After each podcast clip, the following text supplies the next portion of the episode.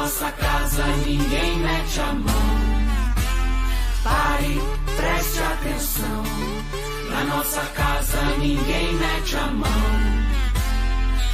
Diga lá, você conhece o Guatelá, Vila Velha, o Lobo Guará. Os arenitos cerrado que já foi mar. Escarpa devoniana, paisagem incrível, verdades à tona. O ser humano ultrapassa limites e para o planeta uma arma aponta. Eu respeito a fauna, a flora, toda a sua história e por isso sou contra. O que deixaremos aos netos se vida e ar o dinheiro não conta.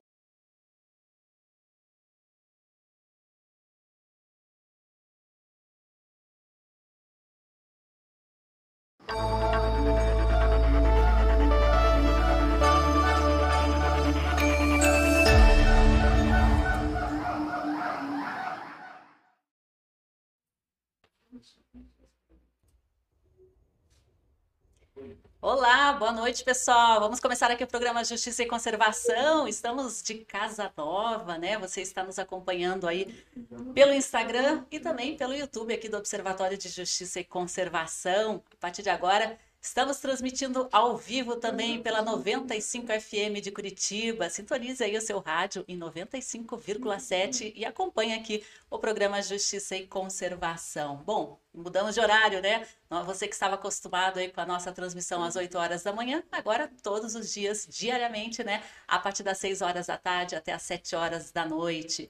E na nossa estreia aqui em Nova Casa, vamos falar sobre meio ambiente, história e turismo. Confira os nossos temas. Hoje vamos falar sobre Mata Atlântica, a luta para defender a maior área contínua do bioma no Vale do Rio Ribeira. Vamos receber aqui ninguém mais, ninguém menos do que Mário Mantovani, diretor da Associação Nacional de Municípios e Meio Ambiente, ANAMA, e presidente da Fundação Florestal de São Paulo.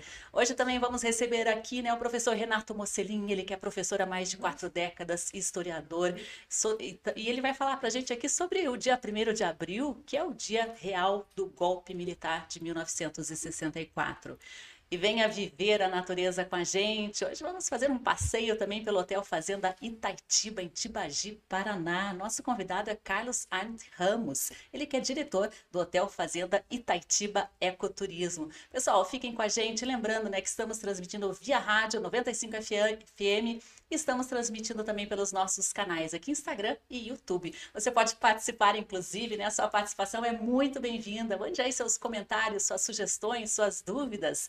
Estamos no Instagram como arroba Justiça Eco, estamos no YouTube como Observatório de Justiça e Conservação. Bom, vou chamar o Mário Mantovani aqui já para entrar na nossa transmissão. Guilherme Olímpio está nos ajudando aqui nos bastidores. Bom dia, Mário. Bom dia. Olha o vício, né? Boa noite.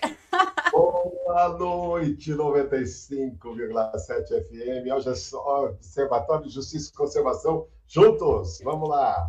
Vamos lá, Mário, queria te parabenizar aí. Agora você está assumindo né, a Fundação Florestal de São Paulo com um novo e gigantesco desafio, né? Após aí décadas atuando, né, liderando frentes para a proteção do nosso patrimônio natural. Agora você está aí com um novo desafio abraçado. É mais um, né, Sandra? Na realidade, né, para todo mundo que já está com a gente, tantas histórias que a gente já contou aqui no Observatório de Justiça e Conservação. Eu continuo com a NAMA, que surgiu aí em Curitiba, em 86, quando o prefeito era o.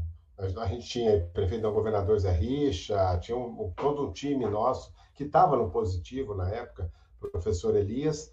Depois eu tive a SOS Mata Atlântica, criada no Vale do Ribeira, na Ilha do Cardoso, isso é interessante, porque é uma organização que nasce no Vale do Ribeira as frentes parlamentares ambientalistas e, o, e, a própria Fundação Florestal. Agora, são todos trabalhos voluntários, né? É uma coisa que eu faço por amor aí a tantas outras atividades que eu tenho, com SOS Pantanal, Fundação Amazônia Sustentável, uma dezena de organizações que eu participo. E lógico que quanto mais atividade a gente tem, mais convidam para fazer. Então, essa é a verdade. E estou trabalhando de consultor. Então, consigo administrar bem, e esse realmente é o grande desafio, porque o Vale do Ribeira é onde tem a maior concentração de unidades de conservação do estado de São Paulo. E aí também vai ter a minha atenção, que já vem de muitos anos, Sandra, desde a época, como eu falei, de antes até da SOS Mata Atlântica. A Jureia, por exemplo, nos anos, no final dos anos 70, foi uma das grandes lutas que eu me envolvi, fui diretor da Associação em Defesa da Jureia. Aí conheci Zé Álvaro, conheci Tereza Urban, todo mundo nessa história que a gente construiu juntos, e, e, toda a história da SOS no Vale, com o Polo do Lagamar, que agora a gente está aí trabalhando com a Grande Reserva, que é praticamente o mesmo projeto, com caras diferentes, envolvimentos diferentes. Então, tem uma ligação muito forte, além de ter sido presidente do comitê do Rio Ribeira de Iguape e ter enfrentado o Antônio Emílio contra as usinas do Vale do Ribeira. Só isso. Já dava o currículo cinco vidas para fazer nessa região. Mas eu estou firme querendo muito mais. É, Mário, quais vão ser os passos né, daqui em diante? Porque a proteção do patrimônio natural, hoje em dia aqui no Brasil, não está uma missão muito fácil, né? É um pequeno avanço para muitos retrocessos. É diferente do Paraná, que é realmente o grande retrocesso da história do Brasil. Eu não sei qual que é pior, se é o Bolsonaro lá em Brasília ou o governo do Paraná. Mas em São Paulo não vão passar. Né? Então nós temos hoje no Vale do Ribeira do total do território, né, que é alguma coisa de 17.600 quilômetros quadrados, nós temos, por exemplo, 8, quase 9 mil são unidades de conservação. Então, 51% do território tem uma área protegida. Isso quer dizer ICMS para os municípios. Os municípios no Vale do Ribeira, a maioria deles ganham mais do que o fundo de participação dos municípios. Nós estamos falando aí só de de unidade de conservação, 37% do, do território é parque, né? Se colocar APA, mais 49%. Então, é uma coisa muito grande. E o que é mais importante, todas as unidades de conservação do Vale têm os seus conselhos de gestão. Esse é o foco do meu trabalho na Fundação Florestal. É dar empoderamento para esse pessoal que sempre pagou muito caro por estar nesses lugares onde se colocava todos esses, esses que agrediam o Vale, tanto quanto o próprio Bolsonaro, que é daí de Eldorado, que dizia que os quilombolas eram, podia vender por arroba, né? um, um crápula falando tanta barbaridade, mas que a gente viu durante muito tempo aqueles que diziam que queriam salvar o Vale, dizendo que o meio ambiente atrapalhava, o meio ambiente não ajudava nada, e hoje é a maior reserva natural que a gente tem né, no Brasil em área contínua e que precisa ser valorizada agora com o novo ICMS ecológico de São Paulo, vai dobrar os valores, então a gente tem aí grandes oportunidades e eu estou muito é, contente por ter sido chamado para cuidar de um programa como esse, tanto com a questão do Jussara, pagamento de serviços ambientais, turismo de base comunitária, tem aí uma série de coisas, a revitalização de trilhas, nós vamos falar quinta-feira que vem com a NAMA sobre as trilhas. Então, é um grande, é só uma grande oportunidade. Eu estou feliz de estar voltando para isso. Só lembrando, esse é um trabalho voluntário, como eu falei, e eu já fiz muito trabalhos voluntários para o governo. Fui do Consema, 10 anos, né? Trabalhei cinco anos no governo do Zé Richa e do Montoro, dentro do governo, mas fazendo isso, né? Os planos, é, é o CISNAMA, a implementação dos conselhos. E eu vou levar essa ideia dos conselhos para o Vale do Ribeira. É, Mário, eu quero saber aí como é que fica, né, a sua participação, né? Você tem tido muita atuação, praticamente um consultor fixo aí nas nossas frentes parlamentares ambientalistas em nível federal, estadual, municipal, né? Você praticamente é a cara da Fundação SOS Mata Atlântica, né? São muitos projetos que você tocou ao longo das últimas décadas. E agora como é que vai ser também? Porque estamos, afinal, num ano eleitoral, né? E a sua experiência é muito importante também para para que o eleitor, os nossos candidatos tenham uma, uma pegada ambiental, digamos assim? É, a nossa prática, toda a eleição, é fazer aquela plataforma ambiental para os candidatos. Daí surge né, aqueles que vão compor lá, tanto a frente parlamentar quanto nos estados. Nós tivemos grandes eventos esse ano que marcaram, pode-se dizer, para esse, esse momento da eleição. Por exemplo, a própria convenção, a conferência de Glasgow, né, que não teve o governo do Paraná, ó, que vexame, foram lá para a Arábia e não foram para esse que foi o maior evento do planeta. O Brasil leva 17 governadores com temas ambientais, alguns de mentirinha, mas levaram, tem escrito, né? Isso é importante, essas iniciativas subnacionais. Nós tivemos agora, nós estamos tendo, aliás, a votação das, das ADPFs, daquelas ações de constitucionalidade, que todas brecaram a boiada do governo. Lembra que a gente sai daí do Paraná com aquela demanda da, do, do, do, pessoal da agricultura, Federação da Agricultura do Paraná, contra a lei da Mata Atlântica, e isso faz com que o ministro fale aquela besteira da boiada, e nós conseguimos uma mobilização nacional muito forte com as, os ministérios públicos estadual e federal, e que se transformou nessas ações de inconstitucionalidade. Os partidos, os movimentos sociais, isso tudo fez com que a gente tivesse talvez um dos melhores momentos nunca teve tanta matéria de meio ambiente, Jornal Nacional, todos os TVs, né, qualquer TV, CNN, todas as mídias, não, aquelas oficiais as não oficiais, o tema ambiental ganhou, é, ganhou expressão, tanto com a questão da Amazônia, como qualquer outra, outro tema no Brasil. Então, eu acho que esse ano vai ser diferente. Nós vamos poder ter uma conversa muito mais é, clara, porque nós estamos falando agora não mais daquela questão de abraçar a árvore, como a gente fazia nas primeiras plataformas, em 97, quando surge a frente parlamentar. Nós estamos falando da economia.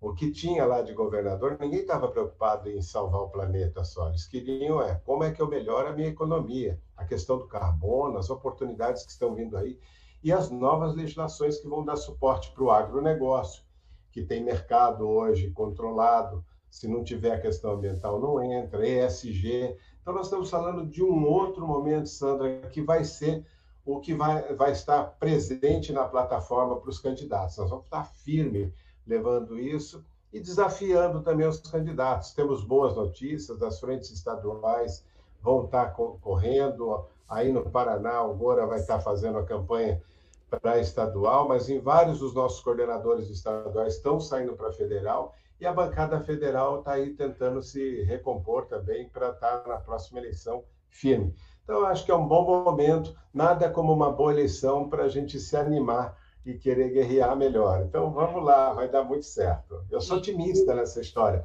Já vi muito pior né, nos, nos idos dos anos 90, 80 e tanto, mesmo tendo aí a Eco 92, a Constituição com seu capítulo, nós não tivemos tanta, tanta é, possibilidades de luta como agora. Nunca fomos tão agredidos, moral, eticamente, criminosamente, e nunca tivemos tanta resistência. Quem sobreviver a esse momento pode dizer que ficou especializado em meio ambiente e na forma de atuar. Vai ser interessante. Muito bacana, Mário, saber que você está na luta, está nativa e está otimista. Agora, uh, pessoal, a gente está transmitindo aqui pela 95 FM, né? Você pode sintonizar aí 95,7. Estamos transmitindo também simultaneamente aqui pelo YouTube do Observatório de Justiça e Conservação e pelo nosso Instagram. Claro que hoje é a nossa estreia na nova casa e a gente está tendo ainda algumas adaptações técnicas. Não estou ainda conseguindo abrir os comentários aqui para o pessoal participar, né? Daqui a pouquinho a gente já resolve isso, porque eu sei que o nosso público é bastante bastante interativo, né? Gosta aí Vou de falar dar. por aqui, Sandra, já estão me mandando aqui que estão vendo. Olha que legal. Clóvis Borges presente, como sempre. Isso Muito é legal. legal. Agora, Mário, para os nossos ouvintes aqui da Rádio 95, né? Você falou aí sobre economia e meio ambiente, sobre essa relação direta, mas que nem sempre ela é muito bem compreendida pelas pessoas, né? Pelo público em geral mesmo. Aqui o pessoal que já nos acompanha pelo Observatório de Justiça e Conservação já sabe muito bem, né, dessa relação direta e necessária. Queria que você falasse aí para os nossos ouvintes da rádio, né, sobre o que a economia e o desenvolvimento têm a ver com a preservação das nossas florestas florestas, dos nossos recursos naturais? Olha, se a gente pegar no Paraná, você tem hoje talvez uma das maiores partes da economia, a própria Clabin.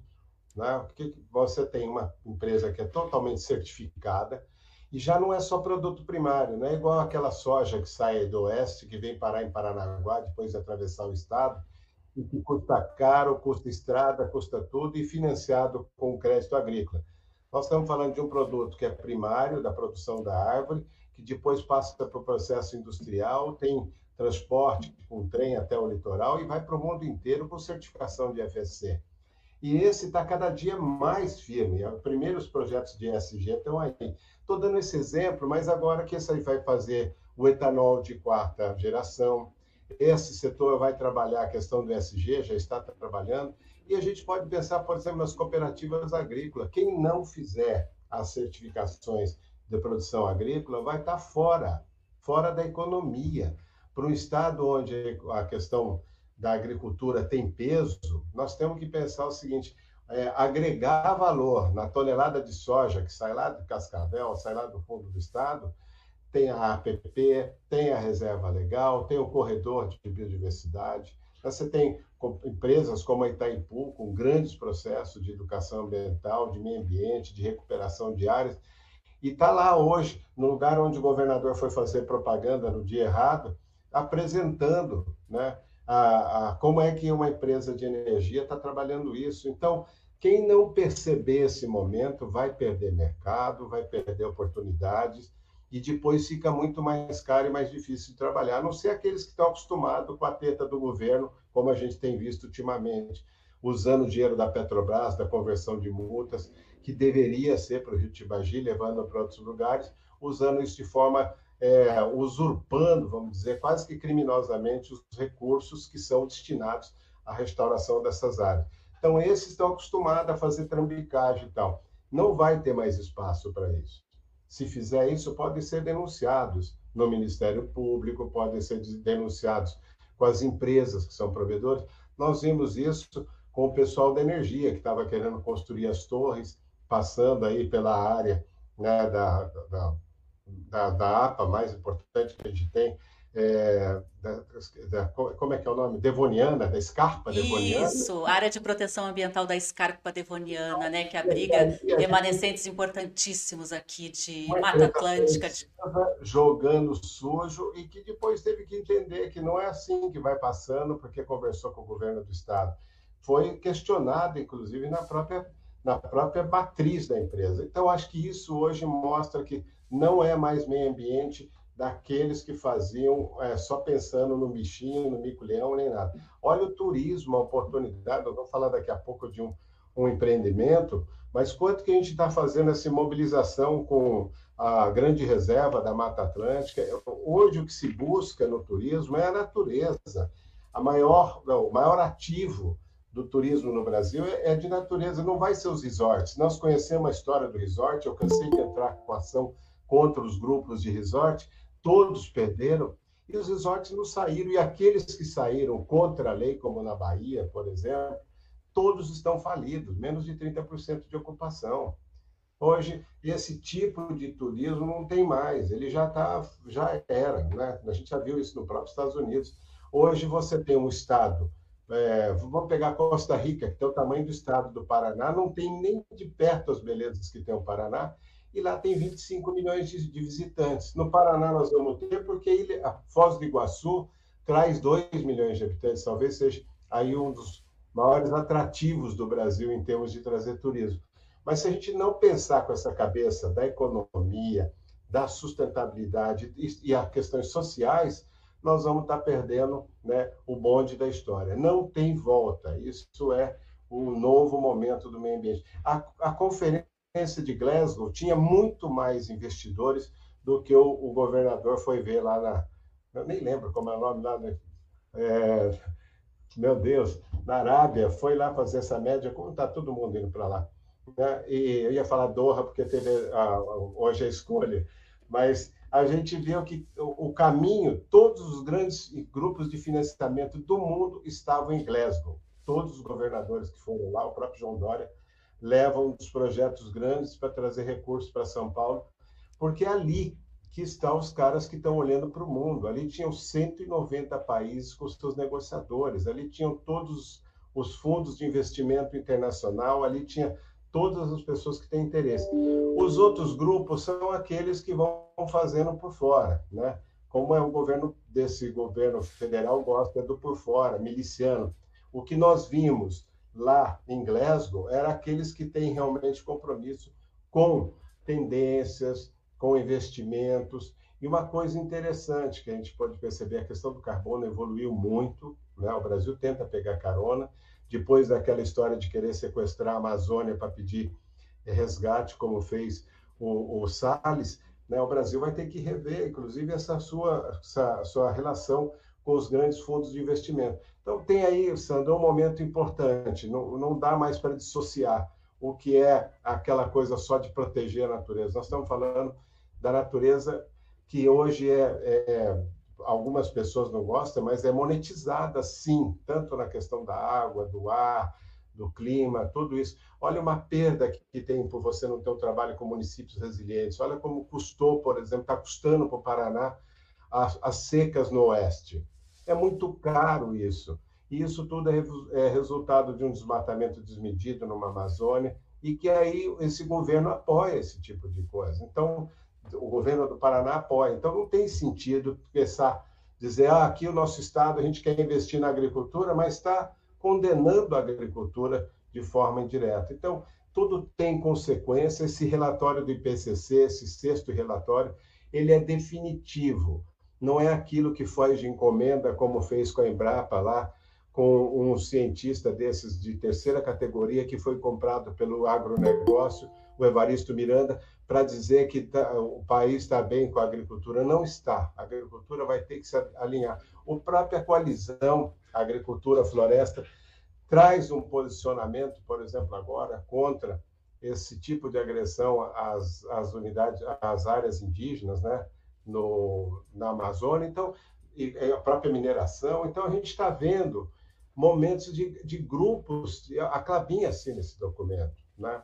vários dos, dos, parceiros aí do Paraná já assinam, que não são rabo preso com esse governo. Então, é um, um problema forte que a gente tem, e eu estou aqui representando um governo, falando de uma fundação que tem um, um, orçamento muito grande e tem um grande ativo, como eu falei desse, não só nessa região, Serra do Mar, estado todo, tem, uns, tem aí investimentos muito grandes de unidade de conservação e já saiu com um programa de restauração de um milhão e meio de hectares. Muito legal. Mário, Aí, temos é alguns comentários aqui que eu queria te repassar, né? A Dailey Fischer, do Observatório de Conservação Costeira, está com a gente, dizendo aí, grande Mário, a Fundação Florestal merece um profissional com a sua história.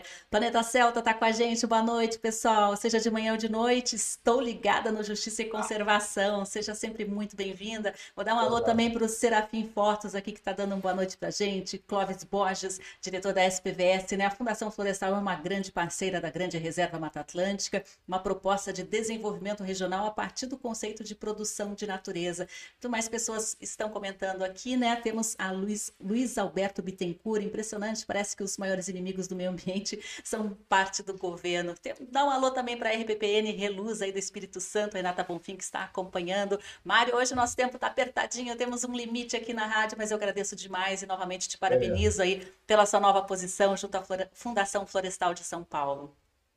Ó, José, aqui, ó, vou pôr o coraçãozinho, bacana, viva! Vamos lá, gente, parabéns, vamos estar junto em mais outros programas, certeza, tá bom? Muito obrigada. A gente conversou aí com o Mário Mantovani, né, que acaba de assumir a Fundação Florestal de São Paulo, após uma longa jornada à frente aí da SOS Mata Atlântica. Ele é fundador e diretor de Relações Institucionais também da Associação Nacional de Municípios e Meio Ambiente, a ANAMA, né? Trabalhou na Fundação SOS Mata Atlântica por mais de 30 anos e coordenou diversas campanhas, né, políticas públicas. Nosso agradecimento aí ao Mário e entra com a gente aqui o professor Mocelin. E quem mais, professor? Essa é a Natasha, resolveu ficar no meu colo agora, não estou conseguindo tirá-la, mas ela vai ficar aí tranquila. Natasha, aqui os nossos animaizinhos de estimação são muito bem-vindos. O direito animal é uma causa muito forte aqui do Observatório de Justiça e Conservação. Seja muito bem-vinda, Natasha. Professor, 1 de abril, que dia é hoje? Hoje é o dia da mentira, né? E também o dia do golpe civil-militar de 1964. Sandra, ouvintes, é, o regime militar passou a celebrar o golpe que eles chamavam de revolução no dia 31 de março, porque 1 de abril não ficava bem, né? 1 de abril, dia da mentira. E cá entre nós, o golpe ele se fundamentava em mentiras. Mentira que o Brasil estava à beira de uma revolução comunista. Mentira que o deixa eu só tirar lá é, que o presidente hoje, que o presidente João Goulart era comunista. Na verdade, o presidente João Goulart era um estancieiro, um homem muito rico, e estava tentando fazer algumas reformas, as reformas de base, reforma agrária, reforma do ensino, reforma tributária, tentando tornar o capitalismo brasileiro um pouco mais justo, pois as injustiças sociais eram tremendas. Mentira de que o Brasil estaria entrando na órbita de influência soviética. Na verdade, desde o governo de Jânio Quadros, tínhamos uma política externa independente que não agradava aos Estados Unidos. Mentira que o presidente Goulart era impopular. Uma pesquisa feita pelo IBOP, que ficou engavetada durante décadas, revelou que o presidente João Goulart tinha 70% de aprovação. Então, é, infelizmente, nós vimos ontem o atual presidente da República exaltar o golpe. Aliás, ele tem exaltado torturadores, como o brilhante Ustra, e também nos quartéis a leitura de uma de uma mensagem dizendo que foi o movimento de 64 que assegurou a democracia no Brasil. Uma grande mentira, porque o Brasil é, caiu num regime é, autoritário, em que muitas pessoas tiveram seus mandatos políticos cassados, é, os partidos políticos foram extintos. Resumindo, eu fico bastante entristecido, porque, como professor de história há mais de 40 anos, observo que, infelizmente, muitas pessoas não conhecem história. Ah, mas a minha opinião. Não tem opinião. O que temos são fatos.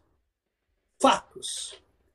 Documentos revelados há pouco tempo mostram o presidente dos Estados Unidos, Lyndon Johnson, conversando com o seu embaixador aqui no Brasil, Lincoln Gordon, é, claramente tramando a queda de Goulart.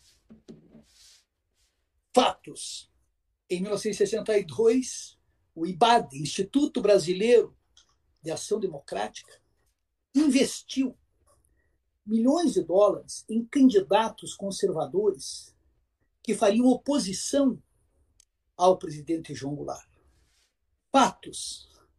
Os grandes veículos de comunicação é, procuravam transmitir uma imagem negativa do governo Goulart, não que não houvesse, não existissem problemas, existiam, é óbvio. Também devemos destacar, Sandra, que os latifundiários, os conservadores da igreja, empresários com a mentalidade liberal não viam com bons olhos um governo que nem era de esquerda, era um governo de centro-esquerda. Ah, era para combater a corrupção besteira. E no Brasil, normalmente derrubam presidentes progressistas em nome do combate à corrupção. Só que, na verdade, os que, é, que dizem combatentes da corrupção, a história revela que eram tão ou mais corruptos do que aqueles que eles se arvoravam em combater. Professor, na verdade, ah, no, durante o governo João Goulart, ele estava começando a estabelecer algumas reformas de bases que estavam desagradando alguns setores da elite, né? Que reformas de base eram essas e por que, né? Houve também um apoio civil ao golpe militar, além, como o senhor falou, de um apoio norte-americano? Houve sim. Os governadores, o Goulart, ele era vice, porque na, na Constituição de 46, era eleito o presidente e o vice-presidente. Em 1960, nós tivemos a vitória de Jânio da Silva Quadros, varre, varre, vassourinha, varre, varre, a bandalheira, né? o povo já está cansado de viver dessa maneira. O Jânio ganhou do Marechal Teixeira Lott e do Ademar de Barros, que havia sido governador de São Paulo. O vice do Jânio era o Milton Campos, mas as pessoas votavam também no vice. E quem ganhou foi o João Goulart, que era do PTB PSD e era vice do Lotte. Então ganhou o presidente de um partido, de um grupo político, e o vice de outro. O Jânio, que prometera acabar com a corrupção a propósito, Sandra, escândalo, nos últimos anos apareceram recursos em banco suíço, em um banco suíço, 17 milhões na conta do já falecido Jânio da Silva Quadros. E usava a vassourinha para varrer a bandalheira, acabar com a corrupção no Brasil. E ele tinha, ao falecer, mais de 60 imóveis em São Paulo. Com o salário de governador, de deputado que ele foi, dificilmente ele teria amealhado tamanha fortuna. O Jânio renunciou sete meses depois. E o vice, o João Goulart, estava na China. Os ministros militares tentaram impedir a posse do Jango.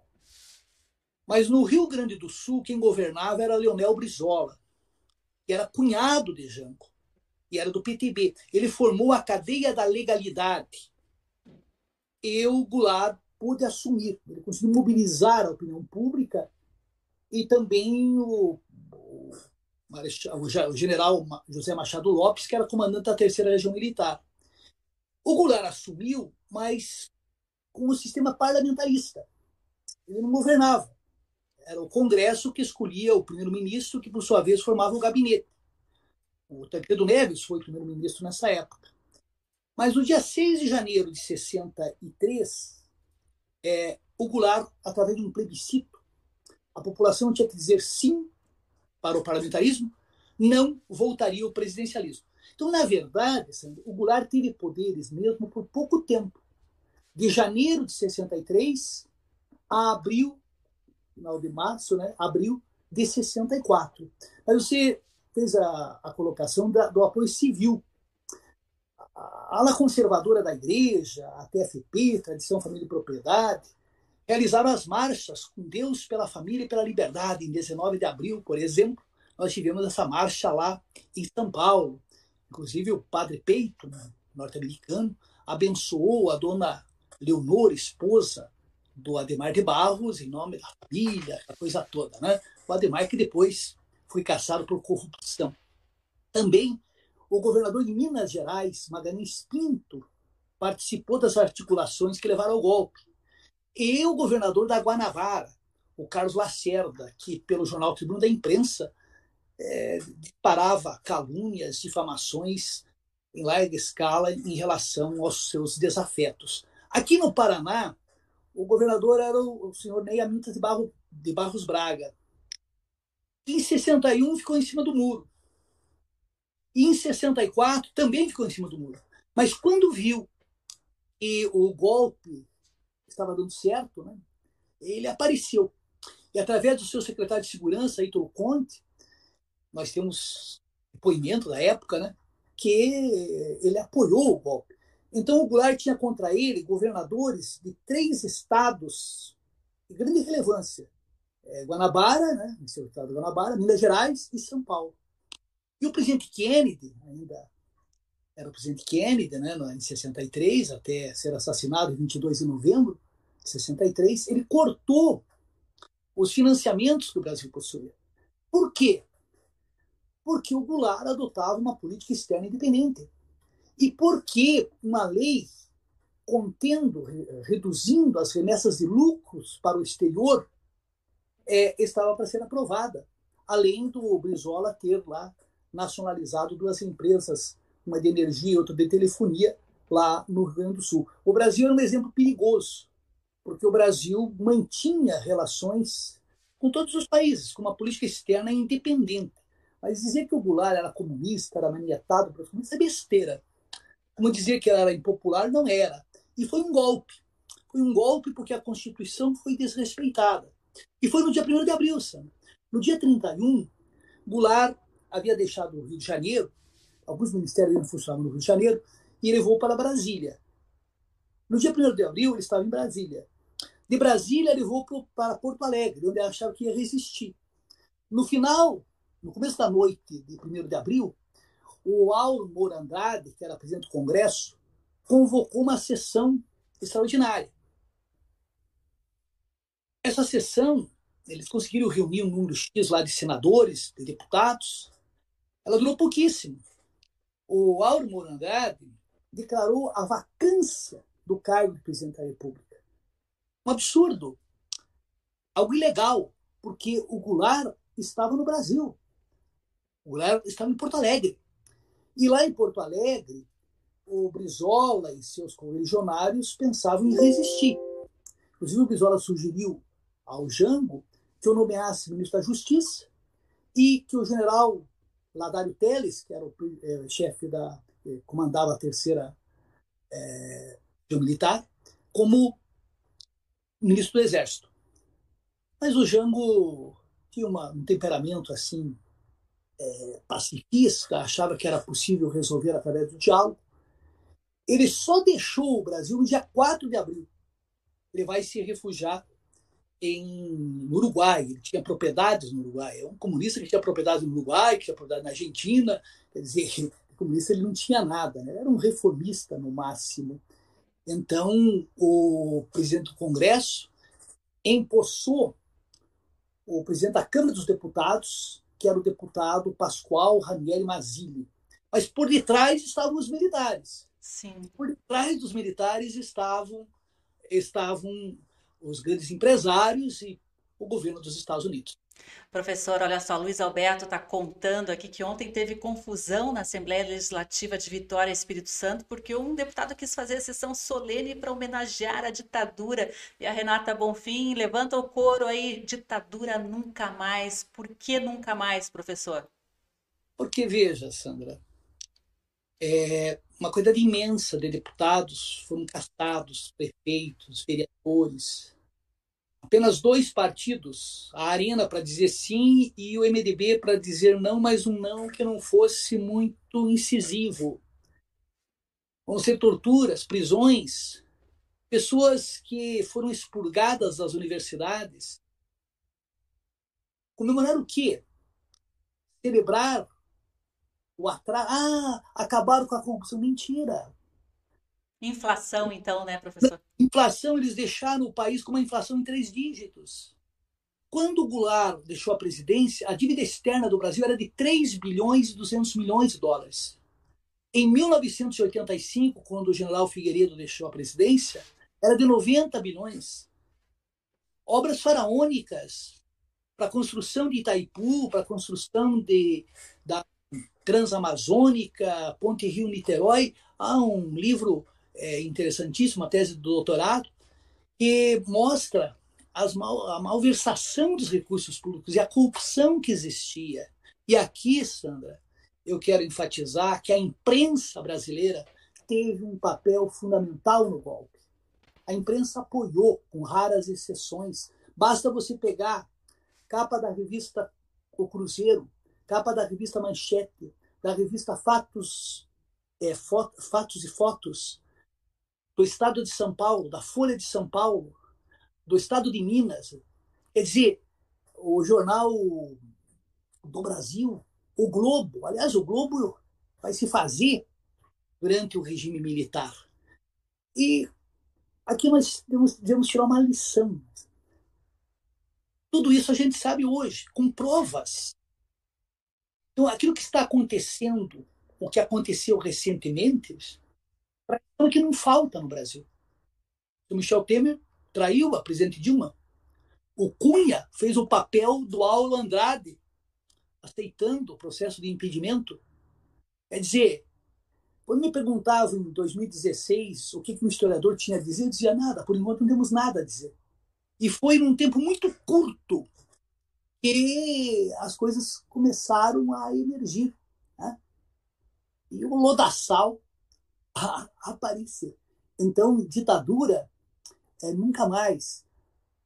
E, infelizmente, tem pessoas que, por desconhecimento histórico, por posições extremadas e por calhordice mesmo. Porque a pessoa que defende a tortura é um calhorda. A pessoa de caráter. Não tem o que, o que discutir, né? É, e a pessoa que defende a ditadura está defendendo a tortura, isso é claro, né? Temos aqui a participação do Gen Guimarães, diretor do Observatório de Justiça e Conservação, que está comentando sobre o famoso discurso de Ulisses Guimarães, que define muito bem: traidor da Constituição é traidor da pátria. Tá dando um abraço aí, agradecendo ao professor Mocelin pela participação aqui na nossa programação. Clóvis Borges também está dizendo mais uma excelente aula proferida pelo professor Mocelin, o professor que já tem mais de quatro décadas de experiência em ensino em sala de aula, já formou profissionais dos mais diferentes setores aí, né, professor? Diversos livros escritos, entre livros históricos, materiais didáticos também, né, professor? A sua experiência, o seu conhecimento é muito precioso aqui para a gente, professor.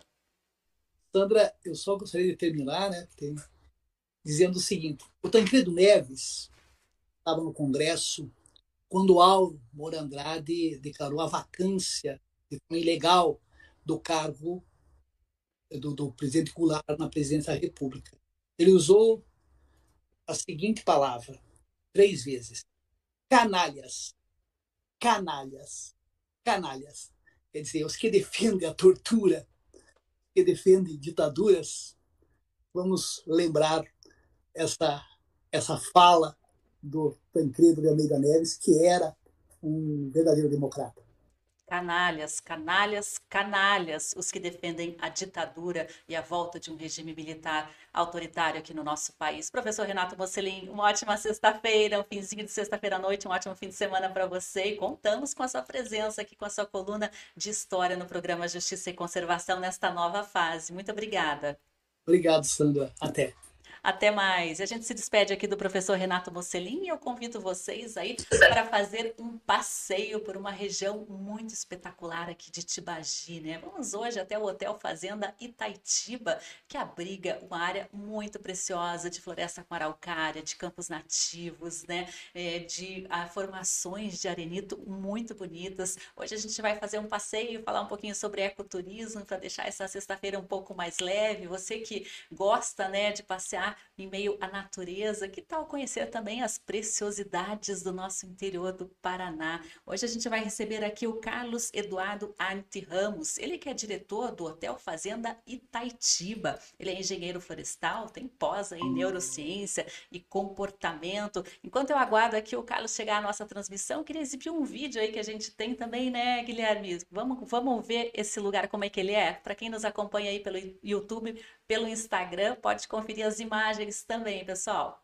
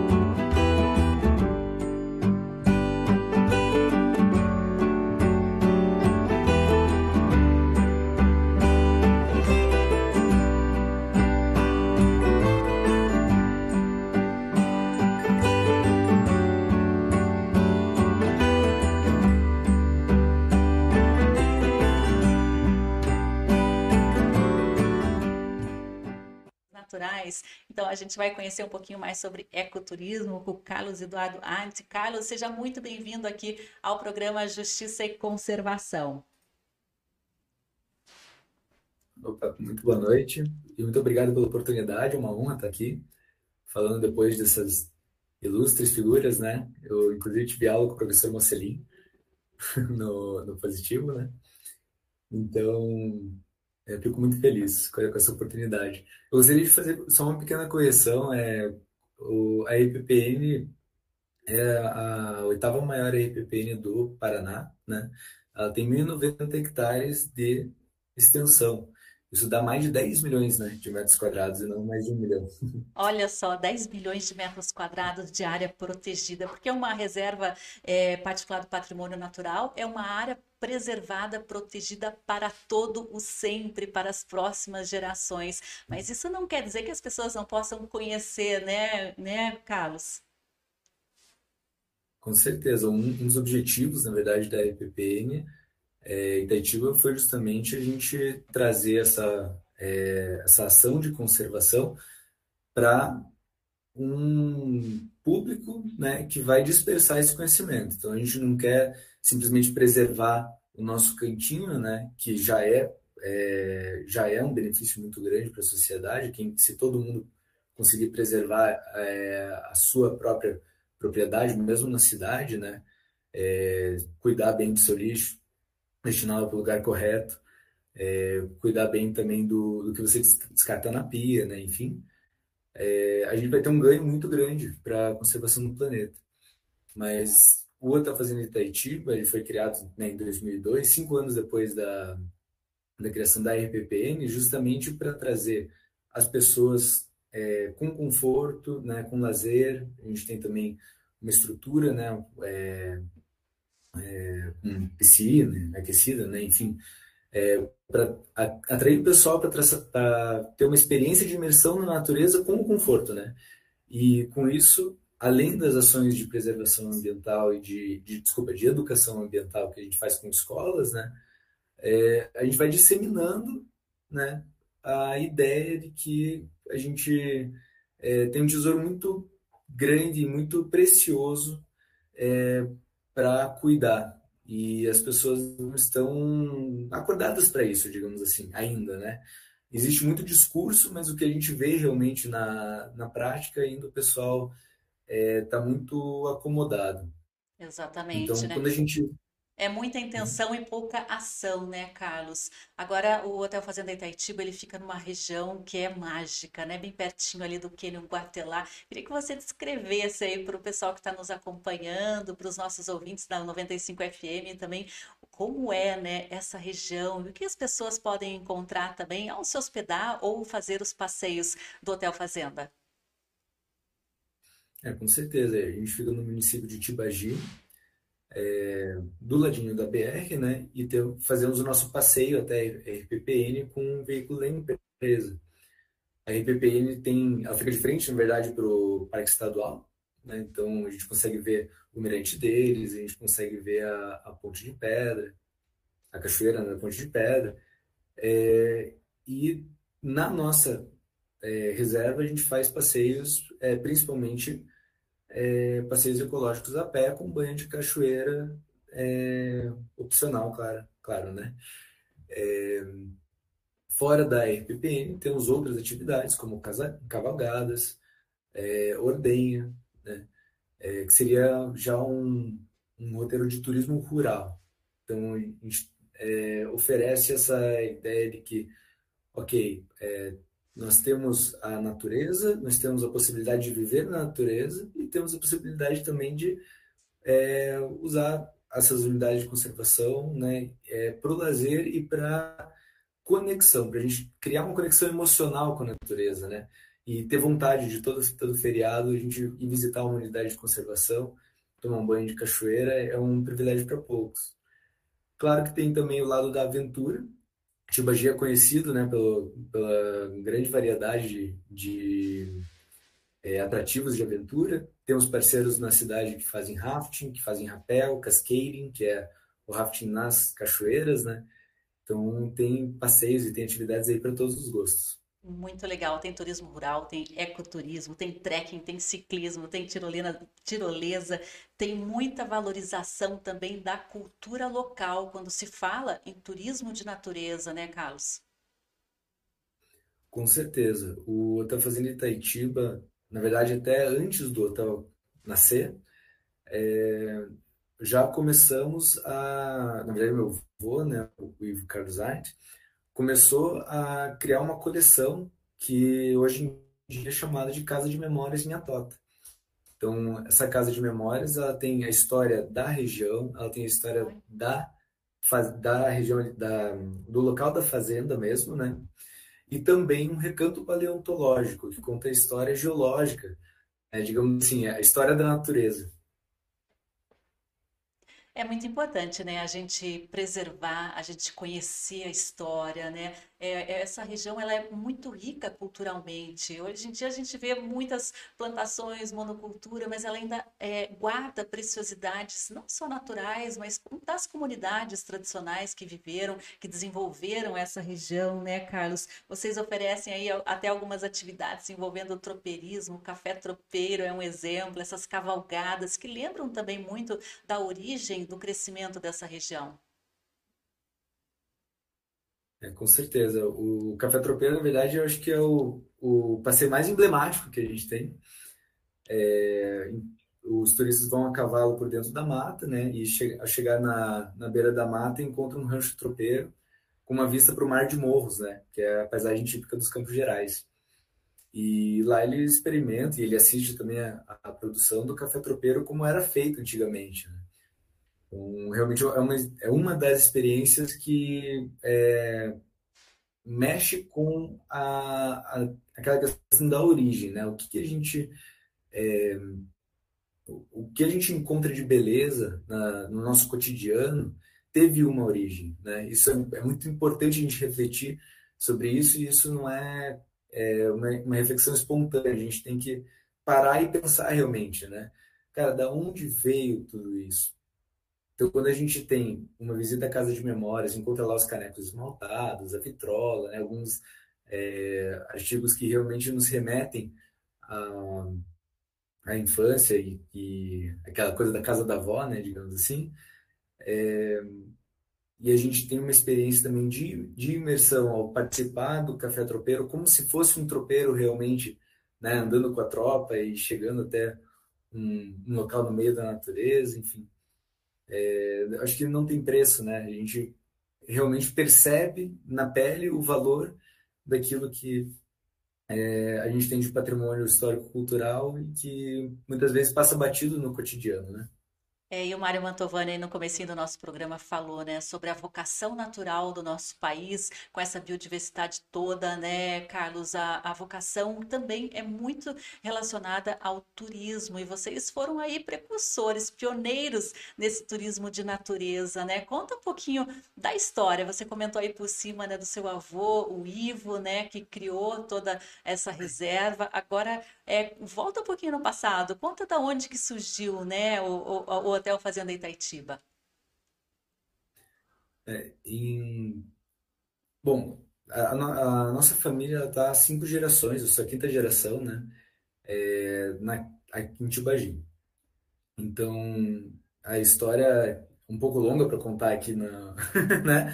em alguns minutos, mas o, acho que o, o que para pegar o cerne daquilo que a gente está é, expondo seria é, justamente lembrar que o meu bisavô, chama, é, Nilo Gaspareto, né, ele, é, ele era madeireiro, né, só que ele era um madeireiro diferenciado. Ele, ele cuidava demais para que não houvesse um, é, um, um desgaste da mata né, e um, uma degradação da mata, como é hoje em dia discutido no manejo florestal. Né? Então, imagine, na década de 30, né, 20, 30, é, ele já tinha essa cabeça de, ok, eu não vou destruir a mata, a gente nunca, é, é, na, na, fazenda ali, a gente nunca desmatou um hectare sequer, né? É, a gente não abriu as trilhas, essas trilhas elas já eram usadas por é, por boiadeiros, digamos assim, né, de, de antigamente, e é, já havia essa consciência, né? Então, é, a gente guarda na casa de memória a história desse, dessa transição, digamos assim, onde, ok, é, chegamos em uma fazenda onde já havia, é, já haviam áreas abertas, né? A gente usou, utilizou essas áreas abertas, a gente percebeu é, o valor dessas áreas, é, não só econômico, mas também o, é, o valor natural, né? Tanto que hoje em dia o maior remanescente é, do histórico Mato Fortaleza, né? Que era o, esse mato gigantesco que cobria a região na época das Seis Marias, é, o maior remanescente que permaneceu até hoje é, em bom estado de conservação é o que está ao redor do hotel, né? Em 1963 houve um grande incêndio é, no Paraná inteiro e ele avançou para dentro do Mato Fortaleza. E ele queimou justamente a parte onde, algumas décadas depois, é, a gente resolveu fazer o hotel. Então não foi derrubada uma árvore, não foi derrubada, é, não, foi, não foi desmatado né, um metro quadrado para construir aquilo, é, que hoje em dia serve justamente é, a preservação da natureza. Então o paisagismo do hotel ele é a maior parte feito com as próprias árvores que estavam no, no mato e que sobreviveram no incêndio. Né? Hoje em dia, algumas árvores já estão ficando velhinhas, né? elas estão é, caindo, a gente acaba enfeitando o tronco dela, o toco delas, né? que, que sobra com orquídeas e tudo mais. Mas ainda tem, inclusive, uma árvore que é, manteve o, o carvão. Né? Então, é, a história está gravada né? no, num toco do lado do Parquinho das Crianças, é, que realmente ali é, pegou fogo, né? Você passa o dedo ali, o dedo ainda fica preto. E a gente consegue trazer, contar essa história de uma maneira muito mais lúdica, né? Muito legal, nossa, é uma história fascinante. Se você quiser conhecer um pouquinho mais, né, entra ali no site da Fazenda Itaitiba é www.itaitiba.com.br. Eles estão nas redes sociais também, sempre compartilham, né, imagens, vídeos, né, muito bacanas. Você pode conhecer, se informar também a respeito das hospedagens, né, das reservas, dos passeios e as opções aí para você passar em casal, em família, com amigos. São várias opções. Eu queria agradecer demais aqui o Carlos Eduardo Arte Ramos, né, que é diretor do Hotel Fazenda Itaitiba, pela presença aqui no programa Justiça e conservação, né? Dizer que a gente respeita muito a família, né? Todo, tudo que ela fez e tudo que ela preserva e conserva nessa região tão especial de Tibagi, no Paraná. Carlos, muito obrigada, bom trabalho aí no fim de semana, que eu sei que é bem movimentado para vocês. Valeu, eu que agradeço. E claro que a gente vai fazer um esforço cada vez maior, né, para a gente tentando preservar de uma forma mais, mais é, adequada ali na, na, na EPPN, quanto conseguir passar de forma mais, mais interessante e mais cativante essa mensagem de preservação para o maior número possível de pessoas. Né? Muito é. obrigado pela oportunidade. Eu que agradeço, parabéns pelo trabalho de toda a família e de todas as gerações à frente da Hotel Fazenda Itaitiba. Bom, pessoal, hoje aqui a gente acompanhou um pouquinho né, da luta de Mário Mantovani em defesa da Mata Atlântica, a luta agora né, à frente da Fundação Florestal de São Paulo para defender a maior área contínua do bioma do Vale do Ribeira.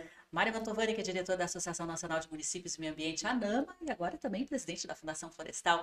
E a gente acompanhou também um pouquinho aí de história com o professor Renato Mocelin, que nos explicou né, sobre o dia 1 de abril, que foi o dia verdadeiro, a data verdadeira do golpe civil militar de 1964. E por fim a gente recebeu aí Carlos Arndt Ramos, diretor do Hotel Fazenda Itaitiba, para o bate-papo sobre ecoturismo, sobre conservação da natureza. Venha você também viver a natureza natureza, conheça aqui os atrativos naturais do Paraná e da região. Tem muita coisa boa no interior, tem muita coisa boa também pertinho da Serra do Mar, muito estratégico aí, o acesso muito fácil para quem mora em Curitiba e na região metropolitana. Bom, pessoal, 6 horas e 57 minutos, o programa Justiça e Conservação é o primeiro, né, o único programa diário e ao vivo de jornalismo ambiental do rádio e das redes brasileiras. Nós dedicamos uma hora inteirinha aí a temas relacionados é, com a sua vida, o seu patrimônio natural e até a sua saúde. As nossas entrevistas e reportagens também abordam questões aí de cidadania, ciência, história e turismo. Temos recebido os maiores especialistas do Brasil. O programa Justiça e Conservação já existe há cinco anos e hoje estreia na 95 FM com transmissão simultânea pelas nossas redes sociais. E tem o apoio do Instituto Legado, da SPVS, da KWM, da Rede ProUC, Miliponas e IRT Bioplásticos. Eu sou aqui a apresentadora, a jornalista Sandra Souza Guimarães. Tenho aí na minha ajuda na produção o Guilherme Batista, João Marcelo Leal, Ariane Picoso, Bruna Bronoski e Mayala Fernandes. Hoje, na nossa estreia, né, como era previsto, tivemos alguns probleminhas na nossa transmissão simultânea pelo Instagram, mas a partir de segunda-feira esperamos já resolver isso para que você possa também participar com as suas perguntas e comentários. Uma ótima noite para você, uma ótima noite a toda a equipe da 95 FM e a gente volta a se ver e se ouvir na segunda-feira quinta-feira. Até lá.